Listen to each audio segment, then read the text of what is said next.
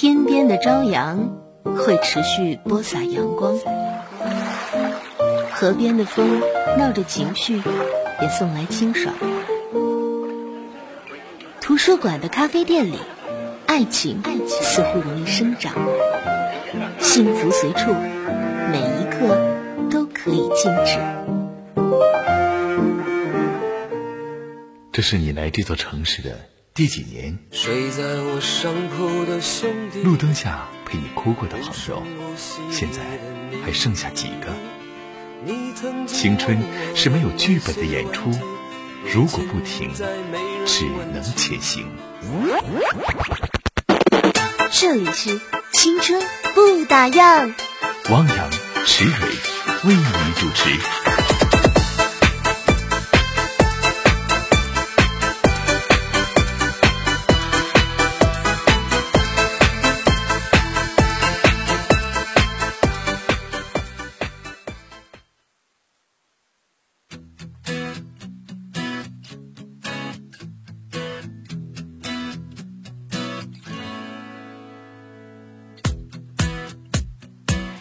收音机前的听众朋友，大家晚上好，欢迎来到今天的青春不打烊，我是池蕊。今天啊是星期四，来关注一下天气情况。今天夜间是多云的天气，西北风二到三级，最低气温零下十五度。明天白天多云，西北风三到四级，最高气温零下四度。那明天夜间是晴朗的天气，西北风二到三级，最低气温零下十五度。哇，真的，现在感受到了外面的这个寒风习习哈，尤其是这样的一个夜晚。那么也希望大家通过我们的节目，能够陪伴大家安然入睡的同时呢，也希望大家啊，在这个听节目的过程当中可以参与一下。那我们的参与互动的平台呢是微信公众平台，搜索“哈尔滨经济广播电台”，哈尔滨经济广播电台，添加关注留言就可以了。首先来抛出我们今天的话题啊，就是说今天呢，我们来说一说有什么话是不能够跟小朋友说的啊。实际上，在听节目的过程当中，有学生，那也有很多的家长朋友啊。那面对这样的一个话题的时候，有什么话是不能够跟小朋友说的？实际上，对于下一代的教育，不管你是作为哥哥姐姐，还是作为爸爸妈妈，甚至是爷爷奶奶的话，我觉得都一定要有自己的一个原则，就是说该跟小朋友讲什么，不该讲什么的时候，这个就是我们心中是怎么样来衡量的啊？这个标准是什么？我们都说孩子是爸爸妈妈的影子，也是爸爸妈妈性格的一个缩影。那通过孩子的一言一行，就能够很清楚的看清这个家庭是什么样子，还有就是爸爸妈妈的性格啊，都有什么样的特征，他都会在孩子的性格当中体现出来。所以说呢，身为啊我们八零后的这一代，会不会有这种亲子教育的一种全新的诠释呢？所以说，今天我们的话题呢，就特定给这些八零后，或者说这些为人父母的这些家长们啊。有什么话是不能够和小朋友说的？也欢迎大家通过我们的微信公众平台搜索“哈尔滨经济广播电台”，添加关注留言。同时呢，我们也可以在蜻蜓 FM 这个软件 APP 上面搜索我们的“青春不打烊”几个汉字，然后在上面可以回听我们之前几期的内容啊，都可以。同时，今天呢，我们也支持大家点歌，也欢迎大家通过微信公众平台来点上你喜欢的歌，可以送祝福，送给你的室友，送给你的朋友，送给你的爱人，都可以啊。今天我们来说的就是有什么话不能够跟小朋友说哈。实际上我呢就是一个非常喜欢小孩子的人，跟小孩子在一起呢，我觉得我唯一的原则就是不能让他把我当成一个很严厉的一个大人来看，就是我能够跟他成为朋友，能够跟他相互相融的在一起玩耍，这就是孩子的世界。当然你要针对于多大年龄的孩子啊，比如说。四五岁的那，如果年纪稍大一点，他有自己一个相当自认为比较成熟的想法的时候，如果你想拗过他，好像这个比较难。所以说，跟孩子说话、跟孩子玩耍、陪伴孩子读书，这是一个非常有学问的一个活儿哈。我们都说，作为家长的是没有任何教科书的，家长也没有按照书本来教孩子。可是呢，我们说现在时代不同了，教孩子呢一定要有自己一个。嗯，对孩子啊，对你自己孩子一个认识。我们说什么叫因材施教呢？所以说有一些话可能真的就不能够跟小朋友说，比如说你怎么这么没用，或者说这个很直言不讳的指出孩子的缺点，因为我们在面对孩子的时候，很多很大一部分啊，可能会有一种什么感觉呢？就是，呃，看看孩子是那种鼓励型的。还是受挫型的啊，比如说受挫折型的这种孩子呢，就是你要让他受到一次打击，他才懂得往前走。那鼓励型的这个孩子呢，就是你要不停的去夸他，去鼓励他，让他能够真正的感受到你对他的爱和关怀，然后他才会越发的努力，然后在这个呃无论是学习还是生活方面，他才能够更加的上进啊。所以说，针对不同的孩子，我们有不同的一个教育方式。当然，如果啊，我们大学生们，那你作为哥哥姐姐，在跟下一代，在跟你的弟弟妹妹啊，或者侄子侄女儿在交流的过程当中，有没有一些比较科学的办法？我们也可以来支支招。微信公众平台搜索“哈尔滨经济广播电台”，哈尔滨经济广播电台。嗯，谭酸菜说。不要对男孩子讲没关系的，女孩子只是现在成绩好，等身体发育了，她就不如你了。还有就是不要灌输给孩子这种男强女弱的这种观点，嗯，这不会给孩子带来安慰，这不是引导他树立自信的正确方式。通过贬低他人来维护自己的尊严。对，有一些家长会这样灌输孩子，就是说你千万不要输给谁。还有就是说，如果你在学校受欺负了，你就要打回去。嗯，爸爸可以给你包医药费，只要你不被欺负，怎么样都可以。我觉得这种属于那种野蛮式的教育吧，还是尽量不要。你看陶十五他说的，我简单看了一下，他说爸爸妈妈没本事，以后就要靠你啦。这句话我从小到大的是我从小到大的心理阴影。在很多家长看来，这句话可能真的很轻飘飘，一点都没有，一点没什么。而对于孩子而言，父母是他来到世界上唯一的可靠，在剥夺了他的依靠的同时，会让孩子觉得自己懦弱无依，还要给他奋斗的义务和命题。这些家长有一些家长觉得这样只是在激励孩子，但是你们不知道，这种行为真的给孩子的压力真的太大了，有点残忍。对呀，其实嗯我们也可以说一说。在我们成长的过程当中，家长有没有哪一句话会让你突然觉得说这句话我承受不了？我的爸爸，我的妈妈怎么会对我说出这样的话呢？在我们成长的过程当中，真的是爸妈是我们的第一任老师。那在爸妈平时教育我们的过程当中，有没有哪句话让你觉得啊，我太接受不了了？或者说，为什么我的亲爸亲妈会对我说出如此残忍的话呢？在我们的这个成长的过程当中，大家有没有这样的感受？我记得我上小学的时候，我的老师经常就说，经常说的一句话就是“你啥也不是”。啊。就类似这样的话哈，但是他说的稍微犀利了一点，就经常骂我们班的同学，就是只要他犯错误，他就会说他你啥也不是啊。虽然说这有一点那个，好像有一点贬低的意思哈，但是我觉得呃，就是在我长大之后，我听到的第一句骂人的话就是这句话，就是你啥也不是啊。然后也是让我学会了，因为他每天都在说，每天都在不停的指责我的同学们啊，当然是那些。比较爱玩的，然后学习成就不好的这些孩子们，大多数是男孩。所以说，在我们成长的过程当中，可能有很多话啊，我们听起来简直就是吓了自己一跳，就是根本就没有办法接受这样的话。所以今天呢，我们也可以来说一说，就是你在成长的过程当中。爸妈或者老师，或者是你的长辈们，或者是你的朋友们，说过哪些让你简直就不能接受的话？在你小的时候啊，大家也可以来吐槽一下。霍霍说：“要不是因为你爸妈早离婚了，这个就好像把父母所有婚姻不幸福的原因全都归咎于孩子，太狠了，孩子会有心理负担的吧？”我想知道有。多少孩子没有听过这样的话哈？好像大多数人都听过吧。就是可能妈妈有的时候会给你吐槽说，要不是因为你，我早跟你爸离婚了。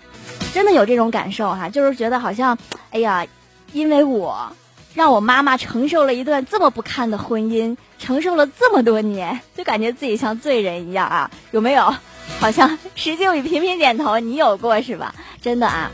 石静宇同学也说，他说我最不受不了的就是父母吵架，我在中间劝架，但是父母都会说小孩别掺和大人的事儿，小孩懂啥呀？实际上我啥都懂。嗯，这是在你多大的时候说的呀？如果是现在这个年纪，我觉得他不会了，是在上学的时候吧。十八岁左右啊，十八确实有的时候，其实你在爸妈面前啊，你现在就是已经是一个很魁梧的大男生了，但是他依然觉得你是孩子，依然会觉得你不成熟，依然觉得有一些家长里短的事儿你理不明白。实际上，我觉得现在的孩子跟以前的孩子不一样了，我们成熟的指指标变高了，好像在十几岁上初中那会儿哈，我们的思想就已经开始成熟了，因为我们接触的多了啊，现在网络也变得多元化，所以说现在有很多大人。可能不太了解孩子的世界，那今天也欢迎大家来吐槽，在你成长的过程当中，爸爸妈妈说过哪些让你受不了的话，或者说爸爸妈妈有哪些言辞激励的这种语言，让你实在是承受不了。云间花落说：“妈，我腰疼。”然后妈妈会说：“小孩子哪里会有腰？”然后我小时候一直以为自己没有腰。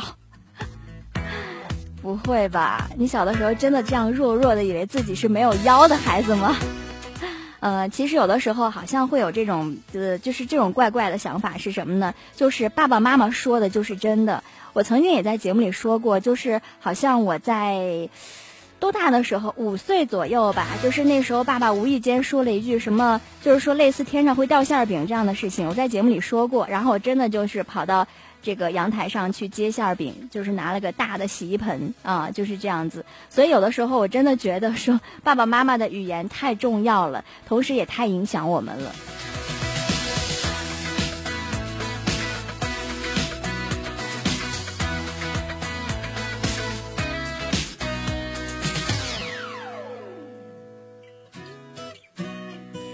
欢迎大家来吐槽哦！今天的我们的话题就是在你的成长过程当中，有哪些爸爸妈妈说过的言辞比较激烈的言语你不能接受，而且至今为止你都难以忘却呢？或者说爸爸妈妈做过哪些事情是让你接受不了的？大家可以通过我们的微信公众平台跟我留言互动，添加关注哈尔滨经济广播电台，哈尔滨经济广播电台留言就可以了。孔可冰雨说：“不要为了有趣对孩子说谎，不要为了怕麻烦对孩子说谎，不要为了维护自己的完美形象而对孩子说谎。最后加上不要仅仅为了愤怒而指责和侮辱孩子。其实背后实质上主要是对孩子的态度问题，不是技巧问题。”呃，其实我我我对于我的这个弟弟妹妹或者说侄子侄女的这种教育是什么感觉？就我对他们的一种相处，就是像朋友一样很和谐。不管他五岁，我跟他也是朋友；十五岁，我跟他也会是朋友；二十五岁，我跟他依然会是朋友。所以，这针对于家长来说呢，我觉得可能现在嗯一代一代起来的这个八零后的家长，可能针对于孩子呃相对来说教育是比较科学的。不都说这个孩子要是哭闹的话，就证明他是在作在吵吗？不管他几岁啊，就是说他在不会说话的时候哭就是在作。有一次我跟我同学在逛商场，他领着孩子出来的，然后我们俩在坐那个直梯的时候吧，那孩子就特别喜欢坐直梯，他就哭着闹着说再要上直梯。那孩子三岁，然后我就很心软呐，我说要不要再领他坐一次？他妈说不行，不要再领他坐了。他坐，他说他坐一次，但他坐起来就没完。咱们领他做了一次，他下来的时候还是会哭，还是会吵着要再做第二次。我说那怎么办？他说任他哭去吧。我们俩推着那孩子的车，我们俩在后面聊我们俩的，那孩子在前面哭他的。所有商场的人都在看我们这两个人哈，感觉我们两个人很心狠，就置孩子哭于不顾，就是这种感觉。但是实际上最后那孩子哭了大概有三五分钟，后来就不哭了，自己就好了啊。我觉得这要是可能要是在老一辈来讲的话，这孩子哭，你这当妈的怎么不管呢？这就是一代一代的教育问题了。好运的哥说：“我来了，晚上好。”不知道好运的哥你有孩子没啊？或者说你在这个呃受教育的过程当中，有没有哪些以前爸妈对你言辞犀利的话，让你一直记到现在呢？呃，花轮同学说：“我爸爸也告诉我，小孩没有腰，告诉我六十岁才长腰。” 对我小的时候也听过，就是说，因为我我身边有一个妹妹，她也是总腰疼，然后她她她她妈妈就告诉她说：“你哪来的腰啊？你根本就没长腰。”好吧，下面的环节让我们走进今天的青春资讯。整个下午，我都在角落里绣一朵云。那年，他刚到这座城市看到的最美。分享过谁的青春？你有没有？谁的故事里刻下你的名字？没有啊。那你现在有了。青春不打烊，欢迎收听。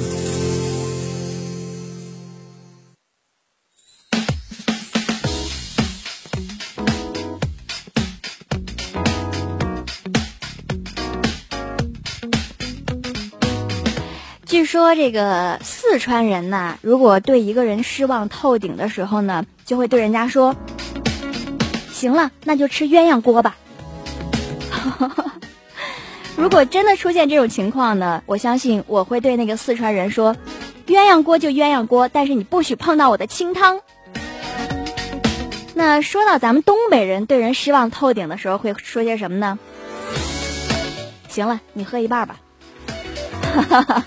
就是我感觉吧，就是好像咱们东北人一般要是表现的一，就是对人家有诚意啊，或者说对人家有这种感谢的话，都以喝酒一顿酒能搞定一件大事儿的这种感觉哈。当然了，我觉得吧，嗯，这个对一个人失望透顶，这每个人的标准都不一样啊。当然了，像我来讲，我就不不轻易对一个人失望。但是说到下面这姑娘啊，真的是让人气啊。十一月十六号，贵阳的陈先生为筹备筹备这个婚事啊，由父母出资，以自己的名字购买了一套一百二十平米的新房。女朋友得知消息之后呢，发现新房没加他的名儿，然后情绪就很失控，操起烟灰缸就把这陈先生鼻梁给打打折了。我估计这陈先生内心肯定是这样想的：还没结婚你就家暴，结了婚还不得打死我呀？不过我说这姑娘也是哈，拎包入住你还不满足，还想怎么样呢？再怎么说也是男方父母出钱买的，硬要加上你自个儿的名儿，这有点说不过去哈。你可以商量，但是呢，如果人家不同意，也就那么地吧。呃，这条新闻出了之后，有网友说这个男方简直是直男癌，人家一个大闺女白白嫁给你，房子都不加女方名儿，你还是男人吗？我觉得吧，说这种话的人是不是属于直女癌呢？哪个明事理的女生会不出一分钱还要求男朋友在房产证上加自己名字？这脸皮是不是太厚了呢？反正是我的话呢，拎包入住的事儿，我觉得就捡了大便宜了。不过现如今谈个恋爱真的不容易啊。呃，在通城一高中上学的十七岁男孩小张认识了十五岁的女友之后呢，将女朋友带回家同居。没想到这小张的父亲趁儿子上学，将他的女朋友强奸了。就是说，这个男生的爸爸把这个男生的女朋友给强奸了之后呢，老张又多次趁儿子上学强奸了他的女友。还有想问，这十五岁女孩不上学吗？那么在今年九月呢，女孩发现自己怀孕了，但是却不知道这腹中的胎儿到底是爹的还是儿子的。最终经过调查呢，这孩子确实是老张的。然后老张呢就遭受了小张啊遭受了成吨的伤害呀。女友变后妈啊！你说这事儿还能活了吗？真的，我想问一下，这亲爹给自己戴绿帽子是一种什么样的体验呢？这一家人关系确实太乱哈！十七岁高中生带十五岁女朋友回家同居，上完学还可以回来啪啪啪，这尺度是不是太大了？不过呢，也终于让我明白了为啥这老爹不拦着儿子啊！这姑娘也是碰到这种事儿，你怎么不报警呢？这把你强奸了一次又一次啊，被欺负了这么多次，以后真是有你好受的。嗯，来看下面这个事儿啊，十一月十八号，北京地铁六号线上两名男子因为上车的时候插队问题发生口角啊，俩人就是打斗很激烈，有一名男子将另一个人压倒在地，掐住脖子，围观群众很多，但是呢，没有人劝阻。这个时候，有一名黑人小伙啊挺身而出，上前拉架来了，就说：“这不要打架啊，不要打架，怎么样的？”黑人小哥就连劝架的姿势哈，看到照片觉得很嘻哈的感觉。不过话说回来，你说这么多人围观，只有一个黑人朋友出来拉架，我真的都这个有点不意外，为什么呢？因为他不了解咱们中国国情啊，对不对？说不定这围观的人心里还在想呢，这么一场好戏就被你打断了。不过我们要说说下面这位交警小哥哈，真是表演了一出好戏。最近在甘肃兰州交警说教视频流传到网络上啊，这名交警可以说是口若悬河，教训违停司机的时候是引用了大量的法规，滔滔不绝。呃，数分钟都不带喘的，说的那个违停司机就连连认错。而且看了这段视频之后啊，听这个交警小哥引用各种法规的时候，瞬间就想起了那个时候我在上学的时候，身边坐了一学霸，哎呀，记忆力特别好啊！而且交警小哥长得还不错啊，小鲜肉一枚。不过呢，这位交警小哥他在执法的时候确实是有理有据。不动手也不骂人，一看就是有文化的人啊。虽然说这个多读书才能变成文化人，可是凡事儿呢都要有个度。最近呢，在武汉市某医院开设的儿科输液室书香一角啊，方便学生打针的时候兼顾学习，堪称是医院里的吊瓶班。一个小学生就说：“如果不完成作业，就赶不上学习进度，只好边打针边学习。”感觉好可怜呢，这孩子生病了还得赶作业啊。那么这个医院的妇儿科护士长说，有一些孩子啊，这个学习压力比较大，可能要带病来做作业。有的孩子可以来取阅图书，也可以画画写作业。这个看书画画我觉得没问题，但是边打吊针边写作业是不是有点过分呢？你看有网友也对这件事情做出评论啊，他说小朋友好不容易生病一次，还要写作业。之前 我在节目当中跟大家说过，就是有南阳有一个十五岁的男孩，因为写作业猝死，然后那个爸爸就在他的一个这个微博里面发表了一篇博文，就是说孩子啊，如果你再有一次生病的话，我就不会让你承载这么大的压力。然后他也呼吁全国的父母不要给孩子这么大的学习压力啊。所以我觉得，哎呀，你说这个事儿是好是坏呢？适可而止吧。我觉得想提高成绩也不一定要拼命啊，掌握正确的方法才是正道嘛，对不对？虽然说，呃，医院这个举动是好心，但是呢，事情啊，往往并不如人意。黑龙江五十九岁男子云某打工的时候不慎摔伤了胯骨，那在医院进行手术治疗之后呢，却发现院方提供的费用清单里面竟然有腹式全子宫切除术、卵巢囊肿切除术。输卵管切除术、子宫刺全切除术，哎，这反正全是这个女性手术项目啊。这几项费用就共计两千多块。你说他这是摔伤了胯骨，感觉好像是做了一个变性手术呢。按照医院这种乱收费的手法呢，很快啊，他们就把这个。呃，可能说这医院就变成有钱人了，但是我觉得吧，以后啊，这给咱们收音机前的听众提个醒，就是以后咱们要真是住院啊，要看那个缴费清单的时候，一定要看清楚，因为说不定真的有惊喜在等你啊。好了，那今天啊，我们在这个节目当中呢，跟大家聊一聊什么呢？聊一聊这个你在年轻的时候，爸爸妈妈有没有说过哪些让你。铭记至今，至至至现在的啊，铭记至今的，铭记至今的这种犀利的语言。我觉得更多的可能，大家就会觉得说，爸爸妈妈小的时候会有一些骂你的情况哈。但是我觉得这些咱就不说了啊，就是有一些让你觉得说，我承受不了爸爸妈妈对我这种言辞的打击啊。这种情况大家可以来说一说哈，也来吐槽一下，小的时候有没有受过这样的一些语言上的这种暴力啊？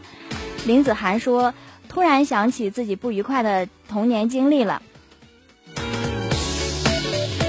以下这些话呢，都是我那位如今一年也联系不过一两次的父亲大人无数次挂在嘴边的话。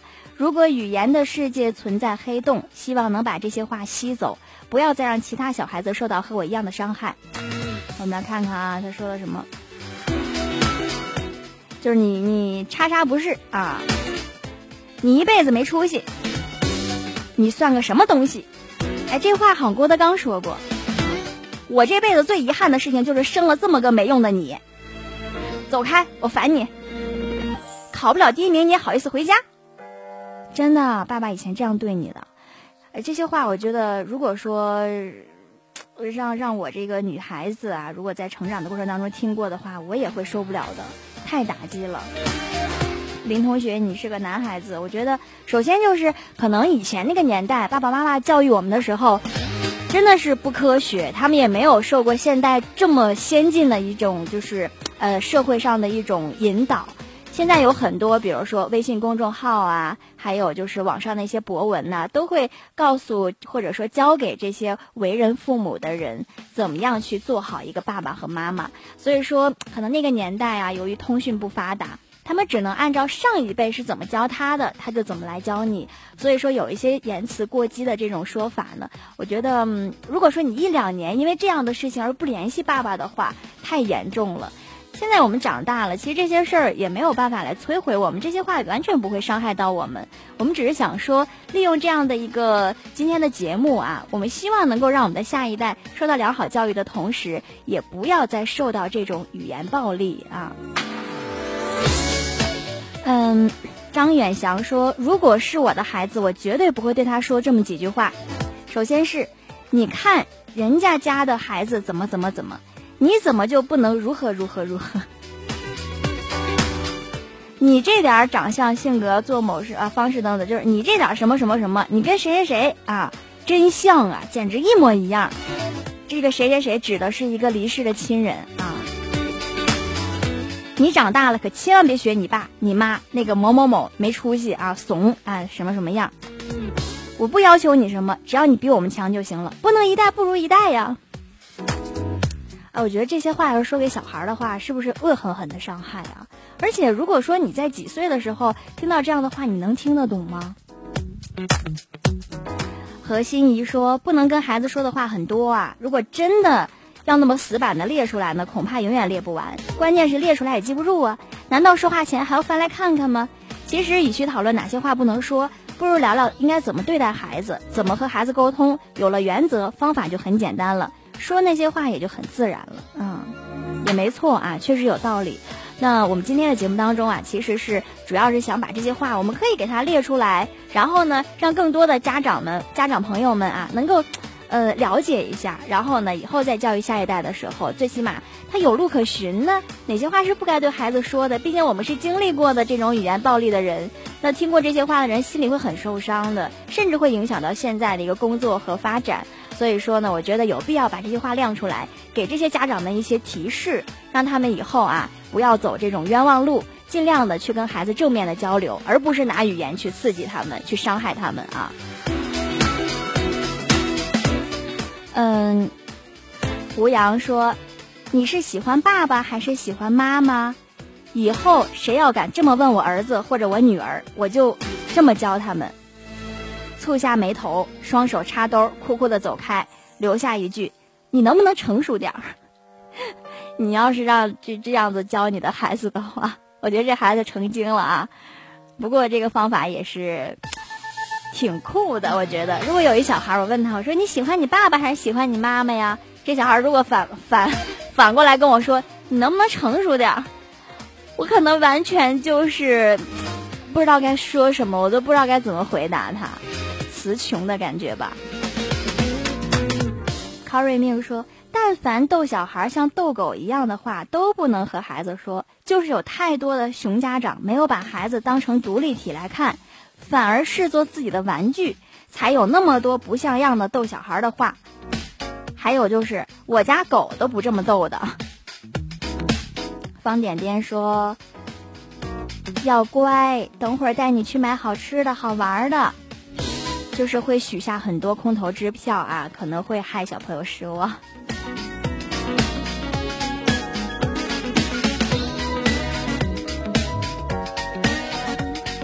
我觉得不管怎么样吧，今天我们的话题呢，我觉得大家还是值得拿出来讨论一下的。就是你在成长的过程当中，爸爸妈妈、爷爷奶奶、姥姥姥爷，还有你的老师，说过哪些言辞比较激励的话，让你至今都难以忘却的？或者说甚至影响到了你的生活。比如说你在做些什么事情的时候，这句话总是在你耳边不停的响起，不停的去回忆它，可能真的就影响到你了。所以我觉得，如果说你真的有这样的遭遇的话，也欢迎大家通过我们的微信公众平台来吐槽一下哈。你可以不说这是谁说的，但是这个话你说出来，我相信会对有一些特殊的，比如说在收音机前听节目的爸爸妈妈们啊，或者爷爷奶奶们，给他们一点点提示。让他们以后在教育下一代的同时呢，不要再犯这样的错误了。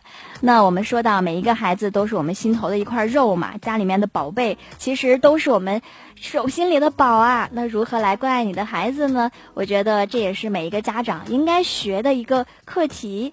因为我觉得孩子不是你的私有财产，他也不是玩具，他又不是宠物，怎么样来教育他？如何能教育好他？这真的是一门学问。接下来我们来听一首歌，放松一下，刘德华的《亲爱的小孩》。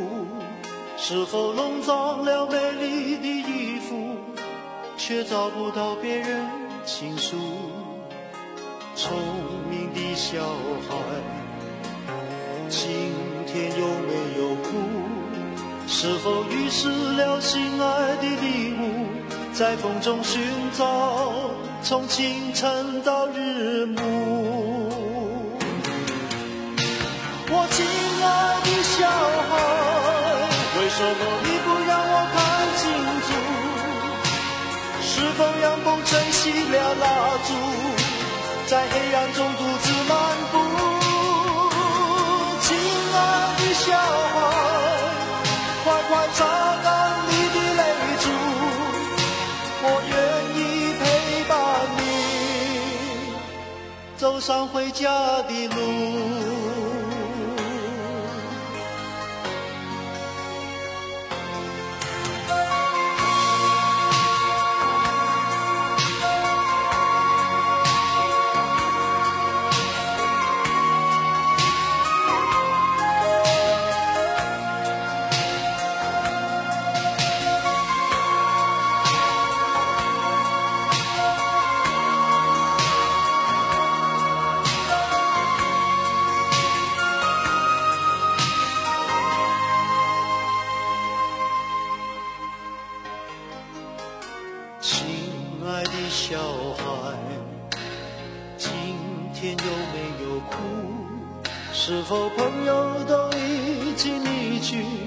下了带不走的孤独，亲爱的小孩，今天有没有哭？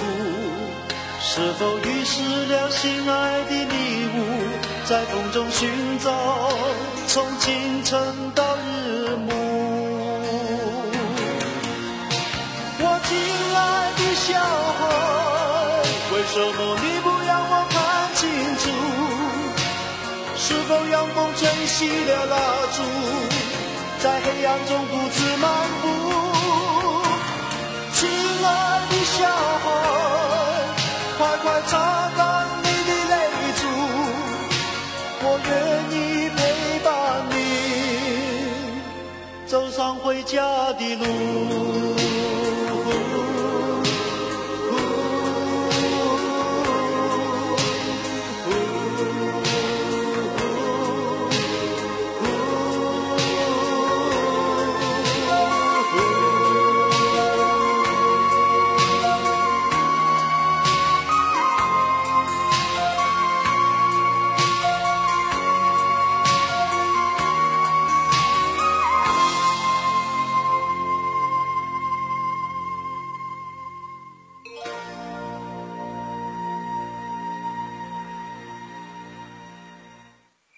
整个下午，我都在角落里绣一朵云。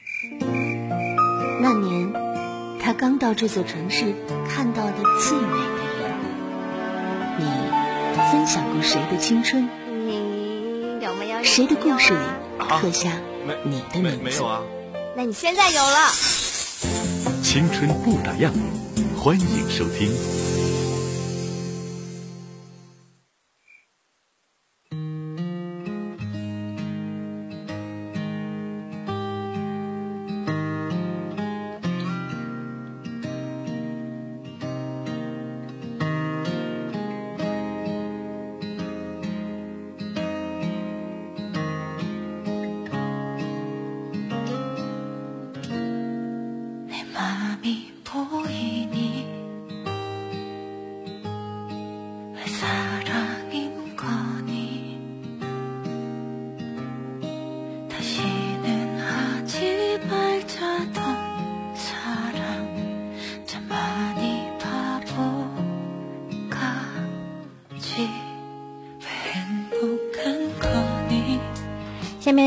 时间呢，让我们来分享今天的暖文章。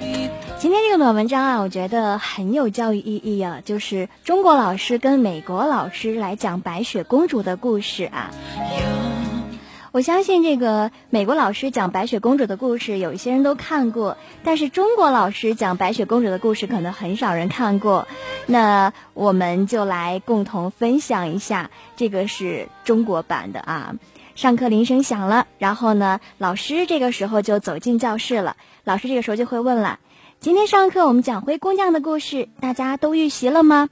学生说：“这还要预习？老的掉渣了。”那灰姑娘是童话故事还是安徒生童话？它的作者是谁？哪年出生？作者生平的事迹如何呢？学生答：“书上不都写了吗？”不会自己看呢。那这个故事的重大意义是什么呢？得，这肯定是要考的了。老师说：“那好，开始讲课文。谁先给分个段儿，并说明一下这么分段的理由？”这时候，选后学生呢就开始前后各一段，中间一段，总分总。老师说：“开始讲课了啊，大家要认真听讲。”学生这个时候就在暗自的呢喃说：“已经开始好久了。”这个时候老师说了：“说到这里呢，大家要注意这句话啊，这句话是个比喻句，是明喻还是暗喻？作者为什么要这么写呢？”这个时候呢，可能就已经有 N 个学生开始睡觉了。老师又说：“大家注意这个词儿啊，我如果换成另外一个词儿，为什么不如作者的好呢？”这个时候又有 N 个人开始睡觉了。老师又说了，大家有没有注意到这段话？如果跟那段话位置换一换，行不行呢？为什么？学生说：“我又不是你，我怎么会注意到啊？”这个时候呢，又有 N 个人开始睡觉了。老师这时候就说了：“怎么这么多人睡觉呢？你们要知道啊，不好好上课就不能考好成绩，不能考好成绩就不能考上大学，不能上大学就不能很多很多了啊，巴拉巴拉的。”你们要明白这些做人的道理。其实呢，很想问一句啊，考上大学又如何呢？可能这句话我们在广播里面说并不恰当。可是现在大学生的就业啊，真的是一大难题。时间在流逝，但是我觉得中国式的教育是不是真的很让人纠结呢？我们为了更好的对比呢，下面呢也是美国版本的，我们来看一下美国的教育是怎么样的啊。上课铃声响了，孩子们这个时候呢跑进教室。这节课老师要讲的是灰姑娘的故事。老师先请一个孩子上台给同学讲一讲这个故事。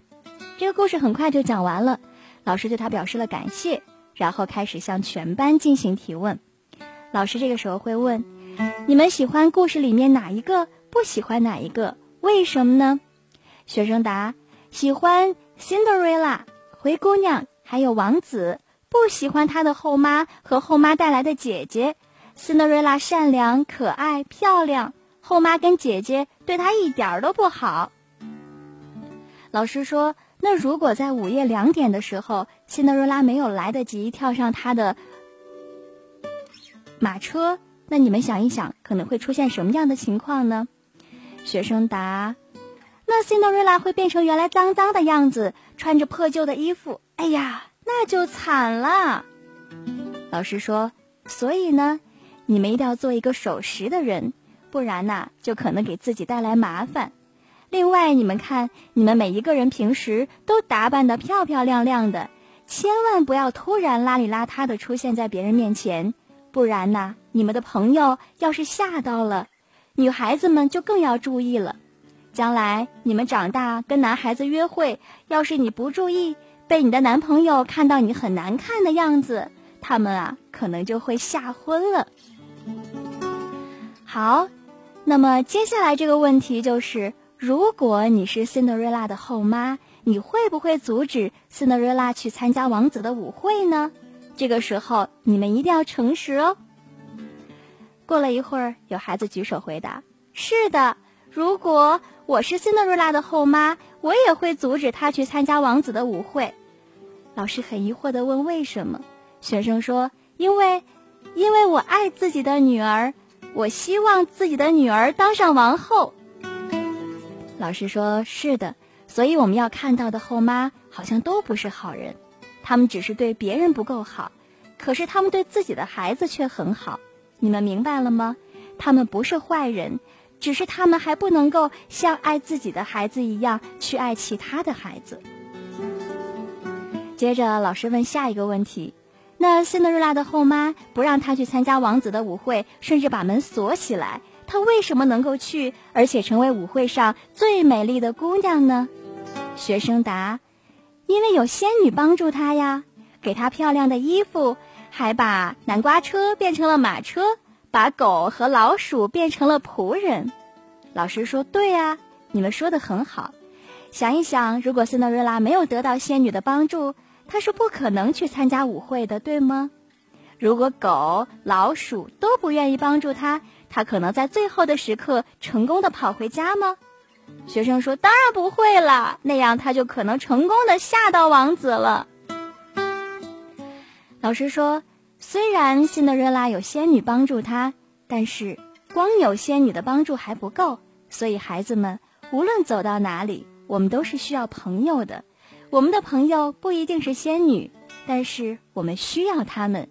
我也希望你们有很多很多的朋友。”下面，请你们想一想，如果辛德瑞拉因为后妈不愿意她参加舞会，就放弃了机会，她可能成为王子的新娘吗？学生答：当然不会了。那样的话，她就不会到舞会上，不会碰到王子，认识和爱上他了。老师说：对极了。如果辛德瑞拉不想参加舞会，就是她的后妈没有阻止，甚至支持她去，也是没有用的。是谁决定她要去参加王子的舞会呀？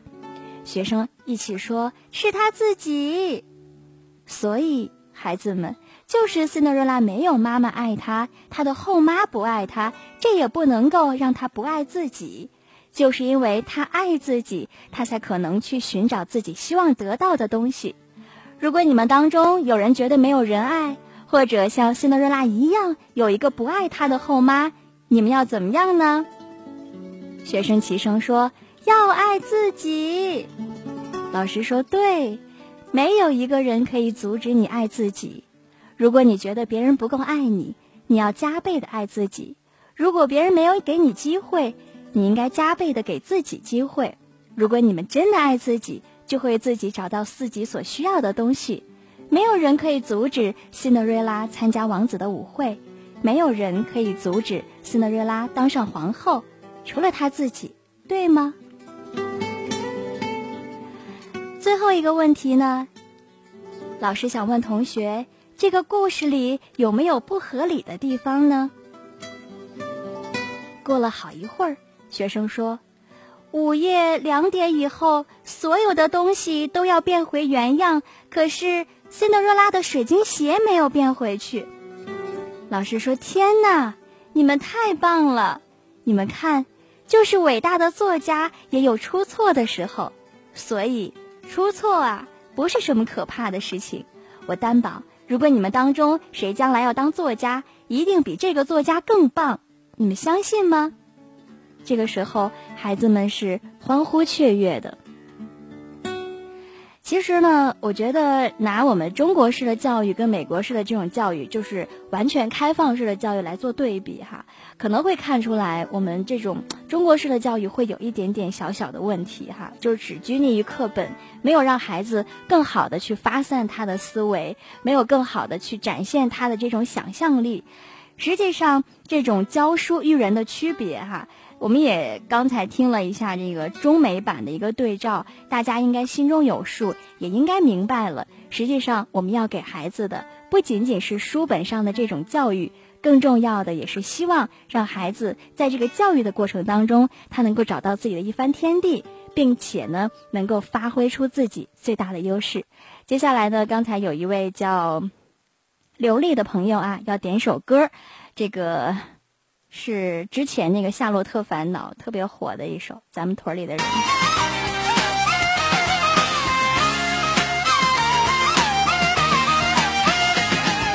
我的老家还就住在这个屯，我是这个屯里土生土长的人，你看屯子不再大呀，又深又碎又疏冷。你你性情听可冇，垃圾要咪更话佢。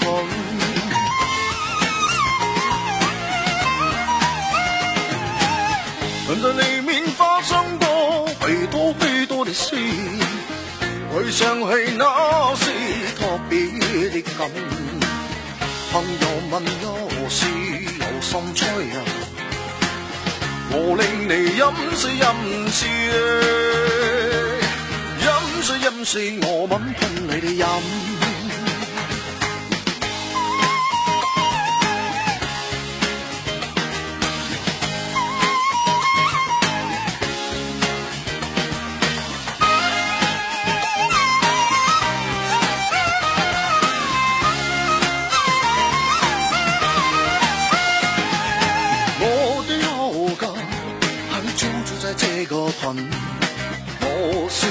这个屯里土生土长的人，你看屯子不再大呀，又深又碎又疏人。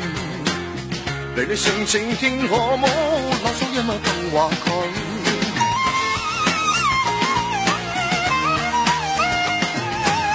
屯在里面发生过许多许多的事，回想起那是特别的感。朋友问又是有心吹啊，我令你饮水饮水，饮水饮水，我吻喷你的饮。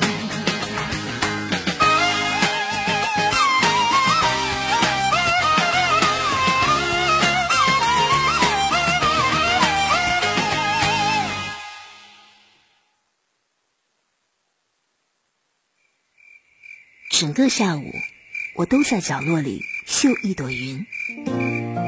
那年，他刚到这座城市看到的最美的云。你分享过谁的青春？你有没有？谁的故事里刻下你的名字？没有啊。那你现在有了。青春不打烊，欢迎收听。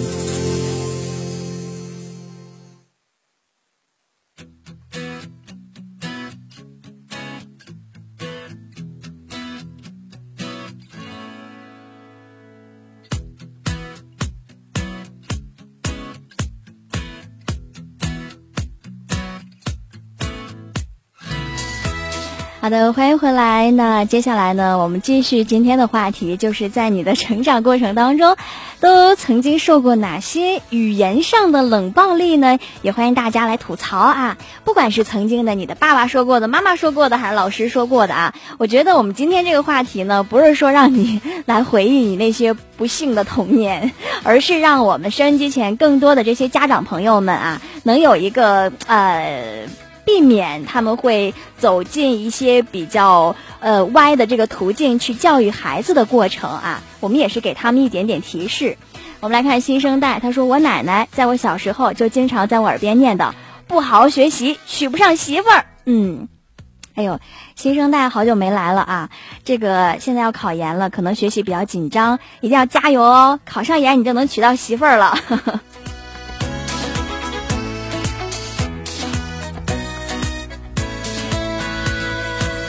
来看这边方点点啊，啊，这说过了啊。还有菲菲 run 说，不要跟孩子说一些负面的定性的话，比如说你很自私啊，你很软弱啊，小孩会觉得自己跟某个不好的品质联系到了一起，那会认可他或者去奋力的反抗他，这个品质呢也就可能成为小孩的一部分了。所以说，大人们，你们长了这么大，你能分得清楚什么是真正的自私，什么是真正的软弱吗？如果你不能，就不要给孩子定这个性。孩子内心啊肯定是不认同的，只是不知道如何反驳你，这样呢就会造成他寻找自己过程当中的困扰了。其实我们有的时候在教育孩子的时候，可能真的很迷茫，不知道该怎么应对他们。可是，在我们的成长过程当中，大家有没有想过，我们如果说你现在是身为父母的话，比如说你是八零后的这一代啊，可能你对之前爸妈教育你的这些种种，你还都历历在目，你可能就会把一些弯路给他避开掉。那个时候可能会让你。很痛的一些话语或者一些教育模式，你可能会受不了。这个时候你就不会强加到孩子身上。当然了，我们说今天的这个话题呢，是希望让大家畅所欲言，把曾经爸爸妈妈可能在你身上附加的一些这种负能量，我们可以大胆的释放出来，然后提示给收音机前这些需要帮助、需要如何去教育孩子的这些家长朋友们，让他们更好的去教育他们的下一代啊。呃，东门木鱼说，上了大学就不用学习了，爱怎么玩？怎么玩。小朋友听了根本把持不住啊！我也是这样想的，因为那个时候上学很紧张，学习很忙碌，然后爸妈就说：“哎呀，你上了大学就好了，大学就你可劲儿玩，大学可好了呢，怎么怎么样的。”结果上了大学呢，水源说没出息。你看谁家谁谁，你长大也就变成我这样啊！小孩还能抑郁，你这年龄就该不。就不该不高兴，跟你爹妈一个熊样，你是我生的就该听我的啊！目前就想到这些，我觉得还挺有意思的吧。就是大家在成长的过程当中，可能真的受过很多的语言暴力，这些语言暴力有可能到现在你还记得。那如果你记得的还好，如果你不记得的，如果这些话真的融到你骨子里去的话，这就是个大问题了。还好，我觉得今天参与节目的朋友啊，大多数说的就那几类，就比如说你怎么这么笨呢？不好好学习就考不上大学呀？考不上大学就娶不着媳妇儿啊？还有就是你都不如谁谁家小谁，所以那时候就网络上流行一段话，就是谁谁家小谁一直是个谜，他永远比我好。所以说呢，我觉得这都是呃孩子们在童年当中所遇到的这种。困窘吧，所以说今天啊，我们就把这个大门敞开，随便畅聊，让爸爸妈妈真正了解我们的内心，让他们以后啊知道，其实我们的呃，不管你是多大年纪的孩子啊，其实他都有内心自己的这个小九九。如果说你真的是逆着孩子的想法来强加你的教育模式的话，我觉得这个完全是不科学的啊。花轮同学说，曾经。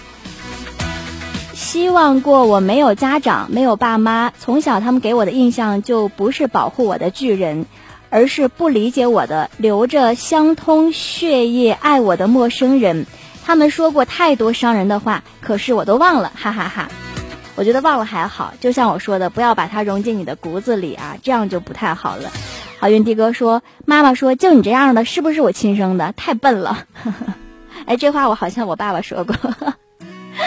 好吧，时间指向了二十一点五十六分了啊！因为还要放一首歌曲，所以说呢，大家就要晚安了，跟大家道晚安了。所以说今天其实还有很多很多的内容啊，嗯，可能还没有跟大家分享够。不过没有关系，以后如果有机会的话，我们再开一期吐槽爸妈的节目，大家说好吗？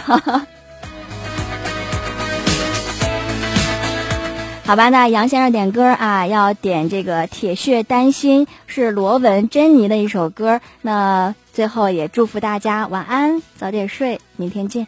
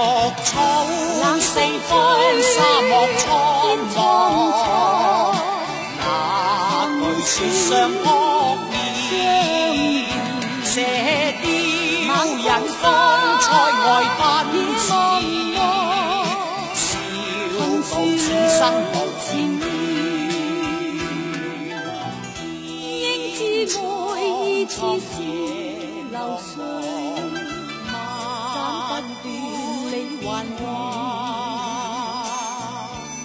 身经百劫也在心间，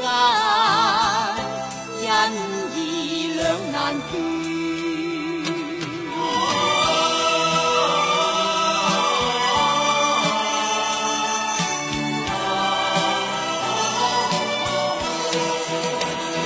作。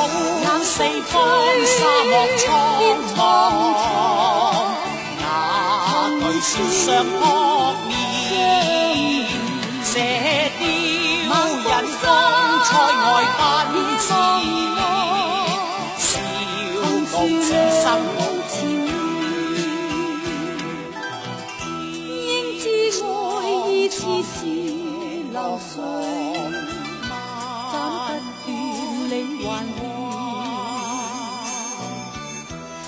经百劫也在心间，因义两难断。